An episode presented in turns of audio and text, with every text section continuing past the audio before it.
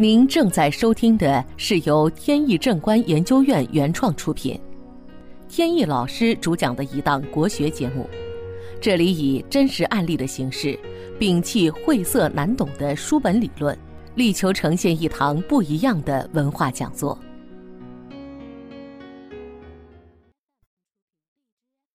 首先呢，还是回答朋友们的一些问题。在上一期节目里呢，提到了有关一些阴宅方面的问题。那么有的朋友呢，就又想起一些相关的问题，比如说呢，家里边碰到了某些呃不顺利的事情，但是呢。不知道到底是应该从阴宅调起呢，还是从阳宅开始调？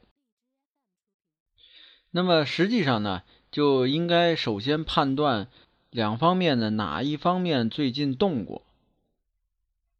比如说，呃，一直住着一个房子很多年呢，房子里边没有做过各种装修啊，或者变动啊，包括家具等等的，最近突然发生了事情。可以考虑呢，家中是否有阴宅的变动？反之呢，也是一样的。还有人问，如果两方面都没动过，怎么算？这种情况呢，就需要具体来分析了。那么运势的这些起伏呢，跟天时地利人和都有关系，那就有可能是其他方面的原因。还有一个问题。就是呢，如果说遇到有这个高压线或者是变电站等等这些呃设施的附近，是否能够修阴宅？那么回答是这些地方都不适合，这些呢都会对阴宅的这个周围的环境啊、气场啊造成的不良的扰动。还有人问了，说如果这个阴宅啊，它本身的这个风水特别的不好，这个时候呢，如果边上有高压线或者变电站的话，这样会不会造成就是以毒攻毒，反而让这个阴宅变好呢？那答案呢是不会的，因为这个高压线和变电站呢，它只是对这个阴宅进行扰动。而并不是发生了风水上的某种作用，因此说呢，如果风水好的地方碰到了这些设施，气场会被破坏；而不好的地方碰到了这些设施呢，不会往好的方向改变。当然了，通常也不会变得更坏。这就好比说一个房屋阳宅。边上有一个垃圾站，这肯定就造成风水很差。那么，如果边上再修了一个公共厕所呢？会以毒攻毒，把这个房子风水变好吗？不可能。同样的道理。那么好，呃，问题呢就回答到这里。下面呢，言归正传，继续聊案例。在两年以前呢，有一位女士。曾经找到我，讲述了她身上发生的事情。这是一位比较优秀的女士，她早先呢在这个外国读书，后来学成了呢就回国内，在一家知名的大企业里边做人事方面的管理。后来呢是婚姻出现了问题。这个起因呢是老公常驻外地上班，和当地的一位女性产生了这个感情的纠葛。我这个朋友呢就跟我讲起了她跟这个丈夫之间的这个一些故事事情。从这些讲述呢能够看得出，这个丈夫呢当初最初几年呢。跟他两个人呢，这个感情还是非常好的，而且呢，丈夫也是非常体贴入微。但是呢，让她特别难以接受的就是，丈夫呢有这个婚外情以后，这个很快呢就冷淡下来，而且后来被她发现了以后呢，这个态度呢还非常的蛮横不讲理，呃，一点儿也没有说这个认错呀，或者说把这个关系继续下去，他们的婚姻继续下去的这个想法。到后来呢，干脆就是你爱怎样就怎样，无所谓了。结果这个女方呢，就有点心里边就乱了，方寸大乱，就来找到我说，能不能从命理方面呢出出主意？拿过八字一看，是乙丑日生于亥月，命中呢这个只有偏夫星，八字当中的这个乙木。成比肩星，而且呢，跟这个食神星呢共同的透出，八字的格局呢偏强，而且食神呢起到了主导的作用。这个食神偏强的八字呢，呃，如果出现在女性身上，通常呢代表这个外形呢比较端庄秀丽，而且呢。比较聪明和处事也比较果断，而如果是呃命中比肩星透干的话，多数情况呢会出现征夫的现象，就是呢她这个丈夫呢有可能啊还有其他的女性在身边，整个的八字呢其实对他的这段婚姻呢是不利的。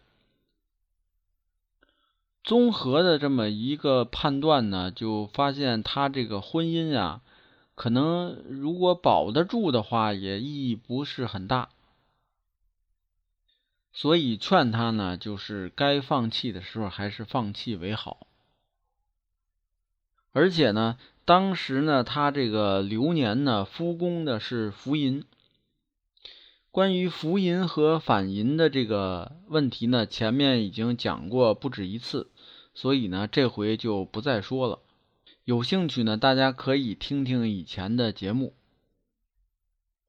所以夫宫福银呢，本身就是不利婚姻的，再加上呢，丈夫那边又出了状况，所以说这个离婚呢，也是一个正确的选择，并且呢，他的大运呢即将更替，即将到来的这个大运呢。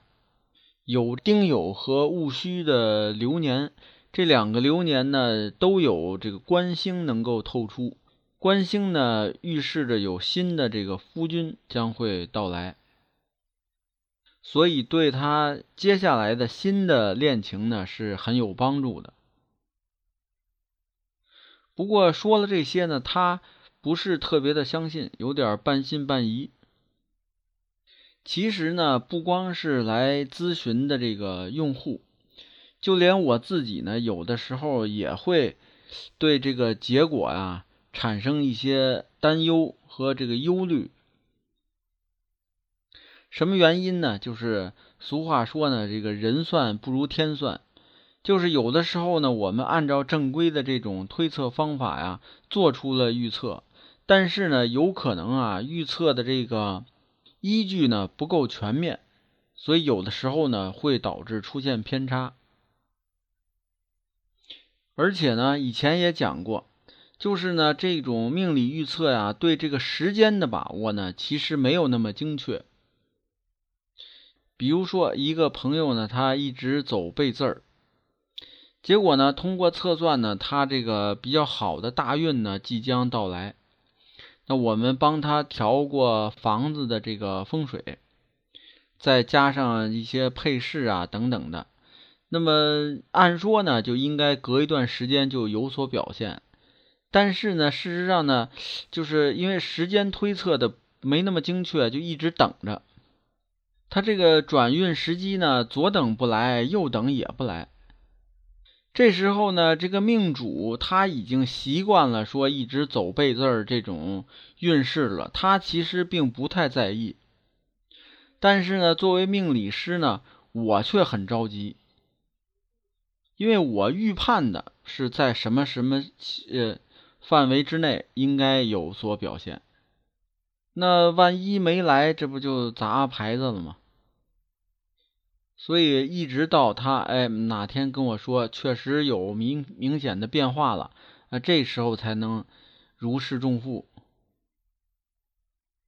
这位女士的这个情况呢也类似，眼看着这个去年这个丁酉年一年都快要过去了，她那儿也没有什么信息。那一共这个时间呢，就两年，两年呢还得留出一段这个恋爱的时间，就他不可能一认识马上就结婚，所以这样呢，这个时间就比较紧迫了。所以我呢也有点着急。直到呢今年年初，呃，终于有信息了，说呃已经呃碰到一个很不错的，这个小伙子呢比他小。这里边呢出现了一个有趣的现象，就是呢，由于他这个八字里边呢偏夫星呢很旺，那么偏夫星呢本身就代表，呃，这个丈夫呢应该是比他大六岁以上，或者呢比他小。但是呢，一开始我在给他分析命格的时候呢，这一点呢我没说。